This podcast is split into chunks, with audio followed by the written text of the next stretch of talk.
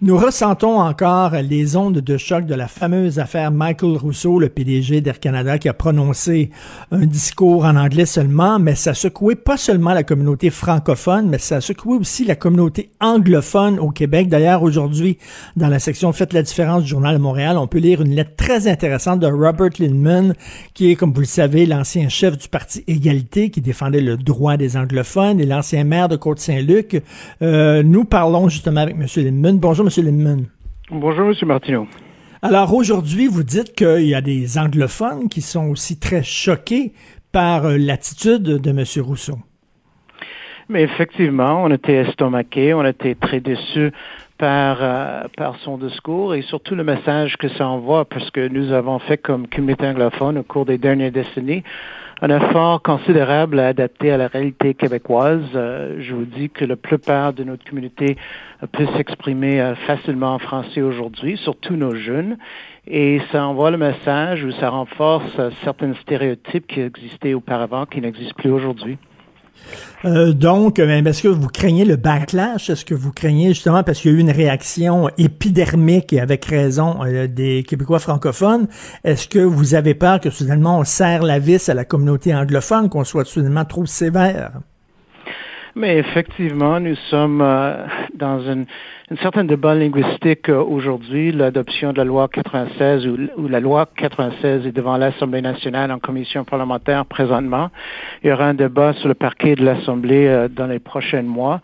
Et euh, notre position est que la loi 96 va un peu trop loin, mais ça donne vraiment des munitions à certaines personnes qui veulent renforcer la loi 101, qui veulent diminuer certaines, certaines qui veulent vraiment restreindre d'une certaine façon la, loi pour et ça pourrait ça, n'aide pas notre cause ça, mais, mais j'ai l'impression L'impression que j'ai, c'est qu'il y a certains anglophones qui sont pas contents, euh, qui sont fâchés contre Michael Rousseau parce qu'il a inventé un secret c'est-à-dire, il a dit à tout le monde qu'on peut vivre à Montréal seulement en anglais, sans parler un mot de français. Chut, dis-le pas, Michael. Il faut pas qu'il le sache. Gardez ça secret. Pourquoi tu le dis à tout le monde? C'est pour ça que vous êtes fâché contre lui. Moi, je suis content qu'il ait dit ça, Michael Rousseau. Non, personne, personne l'avait comme ça. Je vous dis franchement, on était euh, insulté, on était embarrassé par le fait que lui, c'est quelqu'un qui dit qu'on doit vivre à Montréal sans parler un mot français. C'est pas le cas, c'est pas la vérité aujourd'hui. Et nous avons fait des efforts considérables pour adapter à cette réalité, pour devenir bilingue, surtout nos jeunes. Et pour lui de dire ça, ça, ça renverse la tendance et ça renverse nos efforts pour les, les dernières décennies. Non, mais il a dit une réalité. Il a dit une réalité. Je, j'en suis, c'est ce qu'il disait. J'en suis l'exemple concret. On peut vivre à Montréal, étudier, euh, travailler, grimper les échelons de l'échelle sociale, se ramasser en haut euh, d'une entreprise sans parler un mot de français. Il le dit, là. donc c'est possible. L'échelle, l'échelle à grimper sera pas très haut. En fait, euh, si vous, dans certains secteurs, certaines poches, à Montréal, certains emplois, peut-être vous pouvez vivre sans apprendre le français, mais vraiment pour atteindre un certain niveau, pour réussir à, Montréal et au Québec, il faut qu'on comprenne, il faut qu'on soit capable de, s'exprimer dans la langue de la majorité. La présidente de la Banque Laurentienne est unilingue anglophone, le président de SNC-Lavalin est unilingue anglophone, le président d'Air Canada unilingue anglophone, et tous ces gens-là vivent ici au Québec. Mais il y a certaines cas d'exception, mais moi je vous dis que la majorité, la grande majorité de la communauté anglophone du Québec aujourd'hui peut s'exprimer en français et on a fait cet, euh, cet effort au cours des dernières années. Plusieurs personnes que vous mentionnez sont des personnes qui sont venues euh, assez récemment. Et moi, je vous assure probablement que ces enfants sont mis dans les écoles d'immersion pour apprendre le français. C'est ça la réalité de nos jeunes. C'est ça la réalité de la grande majorité de notre communauté. Le fameux H-type, la grosse vendeuse anglaise de chez Eaton, n'existe plus au Québec. Euh, nous sommes adaptés sur tous ceux qui sont restés. Nous sommes ici. Moi, mes enfants sont, sont bilingues et nous faisons l'effort. Si nous voulons rester euh, à Montréal, au Québec, il faut réaliser qu'il y a une certaine euh, réalité que la majorité parle français. La langue majoritaire de Québec est le français. Et pour augmenter vos chances de réussite au Québec, il faut parler la langue de la majorité. Ça. Mais vous avez raison, c'est plus la grosse anglaise de Shayton qui nous insulte maintenant. Non, c'est le PDG. Le PDG d'Air Canada. C'est encore pire, c'est-à-dire qu'il il, s'est même pas gêné. Là. Il a même pas gardé une petite gêne. Et je reviens là-dessus. Moi, je suis convaincu, M. Lindman, que les anglophones sont fâchés contre lui parce qu'il a éventé un secret. Vous le saviez fort bien. Les anglophones le savaient à Montréal qu'on pouvait vivre en anglais sans parler français. Vous le saviez, vous ne vouliez pas que ça se dise pour nous, c'était plutôt une insulte. Une insulte qui dit que tous nos efforts qu'on faisait pendant les dernières décennies euh, sont, sont pas reconnus, sont pas appréciés par la majorité francophone. C'est pas un secret. Euh, c'est clair que certaines euh, parties de l'île sont en majorité anglophone, certaines villes sur l'île de Montréal, c'est clair, mais ce n'est pas un secret qu'on cache. C'est clair que, que c'était une erreur monumentale par Air Canada. On comprend pas comment ils peuvent nommer un PDG pour une grande une grande euh, compagnie aérienne nationale du pays qui ne parle pas français, ça ne fait aucun sens. C'est une erreur euh, monumentale par Air Canada. Je suis sûr qu'il y a d'autres euh, membres de son conseil d'administration qui peuvent qui peuvent remplir ce poste et qui sont bilingues. Est-ce que vous trouvez ça normal? Est-ce que vous trouvez ça normal que quelqu'un passe 14 ans au Québec et ne parle pas un mot de français? Est-ce que vous trouvez ça normal? Et là, on l'invente pas. Si lui est capable de faire ça, les autres sont capables de le faire. Normal, non. Comme vous savez, à, notre âge, c'est pas toujours facile pour quelqu'un d'apprendre euh, une, nouvelle langue, mais c'est pour ça que je vous dis que c'est une erreur monumentale d'Air Canada de nommer quelqu'un qui peut pas parler la langue. Si quelqu'un a difficulté pour l'apprentissage d'une langue, c'est une chose, mais pour la compagnie de nommer quelqu'un qui ne peut pas parler une de nos langues officielles du Canada et la langue majoritaire du Québec, ça c'est une erreur que je comprends pas. Et c'est pour ça qu'on comprend très bien comment les, euh, les Québécois francophones sont, euh, sont fâchés. Et ma femme a été hospitalisée récemment pour la, la biliaire. Elle est allée à l'hôtel général juif de Montréal et euh, les deux premiers chirurgiens qu'elle a rencontrés et euh, même euh, le médecin là, qui était résident, c'était des gens qui ne parlaient pas français. C'était très difficile pour elle. Finalement, elle a réussi à se faire à, se faire soigner par un, un chirurgien français à, à, la toute fin, mais finalement qui parlait français. Mais ça a pris du temps. Les deux premiers chirurgiens qu'elle a, qu'elle a vus ne parlaient pas français. Est-ce que c'est normal selon vous? Non, mais je, moi, j'ai de la difficulté à comprendre et, croire ça de toute façon parce que je connais très bien que l'hôpital général juif et plusieurs autres hôpitaux, même dans le réseau anglophone, euh, sont très capables d'opérer dans les deux langues. C'est certain. Et vous pouvez par, euh, poser cette question euh, ou à l'époque à Jacques Parizeau, à Bernard Landry, qui ont toujours parlé de certains mérites de ces hôpitaux dans notre réseau de santé qui sont très capable. En tout cas, c'est le cas de ma euh, femme, c'est le cas de Normand Lester, le journaliste, le journaliste Normand Lester aussi, qui a failli mourir d'une crise cardiaque, qui a été soigné à l'hôpital général juif. On ne parle pas des soins. Les soins étaient parfaits, sauf que c'était difficile de se faire soigner en français. C'était très difficile.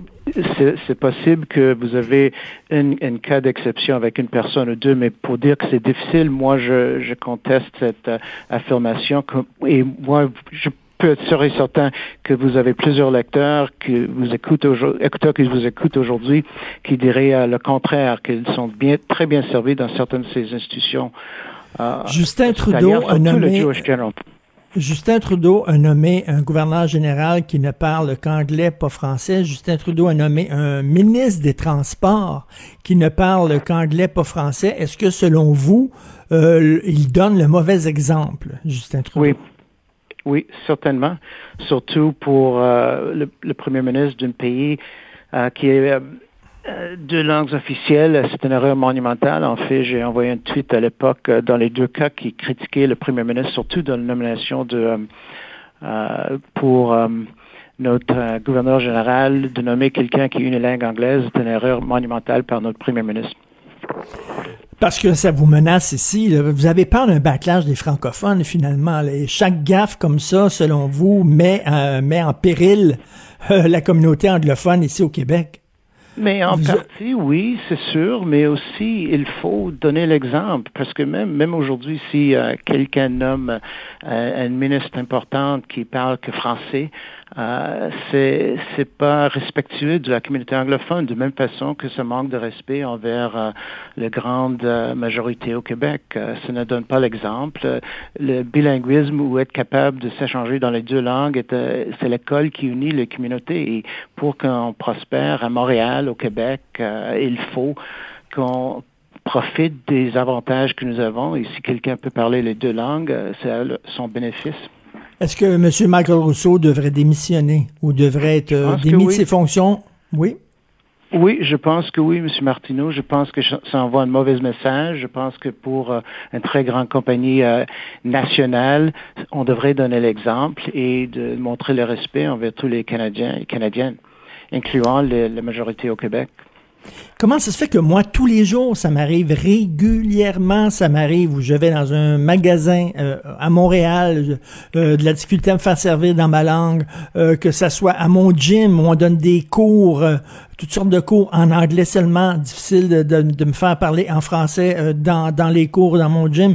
Au restaurant, veut dire, les livraisons, quand je me fais livrer euh, de la pizza, du poulet, les livreurs sont surtout une langue anglophone. Veut dire, mais ça m'arrive régulièrement. Là. C'est pas, pas des exemples, des exceptions. réalité. Moi, moi, je ne vois pas cette réalité. mais non, mais vous êtes anglophone, c'est sûr, vous voyez pas la réalité. Vous parlez anglais. Non, non, non, mais moi, moi, j'ouvre la discussion en français toujours quand je rentre dans une magasin, je présume que je, je commence avec bonjour hi, par exemple. Je sais que c'est une expression que vous n'aimez pas non plus, mais moi, je vous dis que c'est rare que je vois une situation, une, situation de conflit entre quelqu'un dans un magasin. Je sais pas, peut-être je devrais faire le test pour entrer dans un magasin pour essayer de voir si c'est la réalité, mais moi, je doute fortement que quelqu'un qui est le propriétaire d'un magasin euh, va engager quelqu'un qui peut pas communiquer avec euh, la majorité de ses clients. Ça ne fait aucun sens euh, au niveau d'affaires et je doute, je doute fortement que c'est la tendance euh, des cas d'exception existent partout sur les deux côtés de, la clôture linguistique, mais euh, moi, je, moi, je trouve que c'est vous qui êtes une exception. C'est vous qui êtes une exception. C'est Thomas Mulcair qui, euh, qui est une, exception, c'est-à-dire vous parlez extrêmement bien français. D'ailleurs, je n'ai pas à vous féliciter. C'est normal, on est au Québec. Cela dit, je vous félicite quand même. Mais, mais, mais, mais vous parlez très bien. Mais vous êtes l'exception, Monsieur Lemman.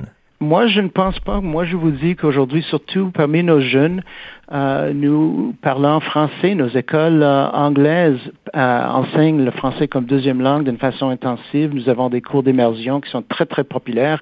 Mes trois fils sont bilingues et je vous dis que surtout, moi, je vous dis que 90% de la communauté anglophone peuvent s'exprimer ou avoir une conversation en anglais. C'est sûr qu'il y a des personnes d'un certain âge qui ont de la difficulté, mais moi, j'ai beaucoup d'optimisme pour l'avenir et les, les relations linguistiques entre les deux grandes solitude, en guillemets, parce que nos jeunes parlent français couramment aujourd'hui. Vous euh, euh, publiez votre lettre dans le Journal de Montréal. Hier, dans le Journal de Montréal, on lisait que dans les cégeps anglophones du Québec, ce sont surtout des allophones. Vous savez, c'est des gens qui arrivent ici, ils ont 14-15 ans, ils passent deux ans seulement euh, dans une école française au secondaire, puis après ça, ils changent pour un cégep anglophone, ils oublient leur français, puis après ça, ils deviennent des anglophones. Est-ce qu'on devrait imposer la loi 101 au cégep? Mais est-ce que les gens qui, qui euh, sont qui, qui, viennent des écoles francophones, est-ce qu'ils perdent le français? C'est ça la, question. C'est ça. Est-ce que ce transfert linguistique est réel? Si quelqu'un rentre dans un cégep anglophone pendant deux ans, est-ce qu'il perd vraiment le français? Ça dépend des personnes euh, avec qui ils sont entourés. Ça dépend leur euh, quel genre d'affaires ou business ou emploi qu'il prend par la suite. Je ne pense pas que quelqu'un perd son français quand vous vous passez tous vos années en école secondaire en français. Est-ce qu'un Québécois francophone, s'il s'en va en cégep anglophone, est-ce qu'il est, est-ce qu'il devient moins francophone s'il apprend l'anglais? Je ne sais pas si c'est le cas. Euh, vous savez, il y a eu une étude qui le démontrait, c'est plus facile pour un unilingue anglophone de trouver du travail à Montréal que pour un unilingue francophone. Ça, c'est documenté. Est-ce que c'est normal selon vous? Mais pourquoi est-ce qu'il faut parler de unilinguisme? Je pense que les francophones devront être bilingues et les anglophones devront être bilingues. C'est un autre avantage individuel euh, d'avoir tous ces horizons ouverts. Non, non, les anglophones doivent être bilingues pour travailler. Les anglophones doivent être bilingues pour travailler, mais pas les francophones. Pas les francophones. On est au Québec. C'est en français ici. C'est une. Oui, on non, est au les Québec, anglophones mais on est dans bilingues. un marché. N'oublie pas qu'on est dans un marché global, un marché économique global, où l'anglais est la langue de travail à l'extérieur du Québec. Alors, c'est à notre avantage d'être capable de communiquer hors de nos frontières aussi. Euh, ça nous avantage et euh, je ne pense pas que, comme j'ai mentionné dans le- l'article que j'ai écrit hier, ce n'est pas, ce ne devrait pas être une vase communicante le débat linguistique. Euh, Quelqu'un qui est francophone pour euh, connaître l'anglais, c'est à son avantage et il, ne devient pas moins francophone à cause du fait qu'il est capable de, de, de parler anglais. C'est ça le- l'avantage du bilinguisme. C'est un avantage. Oui, mais ça monde. devrait pas être obligatoire pour un francophone d'apprendre, de, de connaître l'anglais pour travailler. Ça ne devrait pas être une obligation. Peut-être dans Non, certains que- emplois, mais en général, non. Non, ça ne devrait pas être une obligation, mais c'est un avantage individuel, c'est certain. Euh, Qu'est-ce qui vous fait si peur dans la loi 96? Il y a plein de nationalistes, de défenseurs de la loi de la langue française qui disent que c'est une loi très timide, très timorée, et on dirait que c'est pire que la loi 101. Les anglophones, depuis quelque temps, se peuvent plus, euh, sont fâchés, etc. Qu'est-ce qui vous fait si peur dans cette loi-là? Mais je pense que ça ouvre, ça réouvre les cicatrices linguistiques qui existaient à une certaine époque. Euh, Ce n'est pas nécessaire. Moi, je vous dis que la loi 101 déjà, la loi 101 déjà euh, crée un encadrement pour qu'on puisse faire rayonner le français au Québec, tu, encourager euh, tout le monde, les anglophones ainsi que les immigrants, d'apprendre le français dans les écoles et dans certaines institutions et dans le, en fait, dans la vraie vie au Québec. Euh, je ne pense pas que la loi 96 est nécessaire. Euh, la loi 101 va assez loin pour euh, créer ce qui était l'objectif de la loi 101, de s'assurer que tout le monde pourrait être servi en français et que tous les, les, les segments de la, la société québécoise euh, peuvent s'exprimer en français. Et c'est le cas actuellement, comme je mentionne, euh, les anglophones ont devenu de plus en plus bilingues et les immigrants aussi. C'est- En terminant, est-ce qu'il y a lieu de ressusciter le Parti égalité, selon vous? Parce que vous le dirigez, le Parti égalité. Est-ce qu'on a besoin d'un nouveau Parti égalité? Barbara Kay écrivait ça dans le National Post, qu'on devrait avoir un parti qui représente les Montréal, anglophones. ouais. Oui, qu'à Montréal. Qu'est-ce que, qu'est-ce que vous en dites? Ah, je, je pense qu'il y a beaucoup de personnes dans la communauté anglophone qui pensent que le Parti libéral a abandonné la communauté. Et euh, il y a beaucoup de discussions euh, au sein de la communauté pour au moins donner une option euh, à la communauté anglophone dans la prochaine élection pour au moins, au moins euh, exprimer nos inquiétudes de, de nous représenter au sein de l'Assemblée nationale. Je ne sais pas s'il y a un mouvement qui se cristallise ou non, mais euh, il y a beaucoup de monde qui en parle. Je ne sais pas si ça va concrétiser d'ici euh, octobre prochain pour l'élection. En tout cas, vous êtes fâché contre Michael Rousseau parce qu'il a éventé votre secret. C'est pas vraiment, on était, M. Michael, faut pas le Martineau, vraiment, on était, pas, les francophones. Dis-le pas. C'était la, la dernière, la dernière chose qu'on pen- pensait. C'était vraiment pas le cas. On était insultés parce que nous voulons être considérés comme une, une- une composante euh, intégrale de la société québécoise et nous faisons l'effort d'apprendre le français, de parler français et on sent qu'on n'est pas apprécié pour nos ses efforts. Et c'est pour ça que lui, il vient, il arrive euh, dans un moment donné, donné et il renforce les anciens stéréotypes de la communauté anglophone. en tout cas, je peux vous dire, les gens qui font des efforts, on les apprécie, mais les gens qui ne font pas d'efforts, il y en a.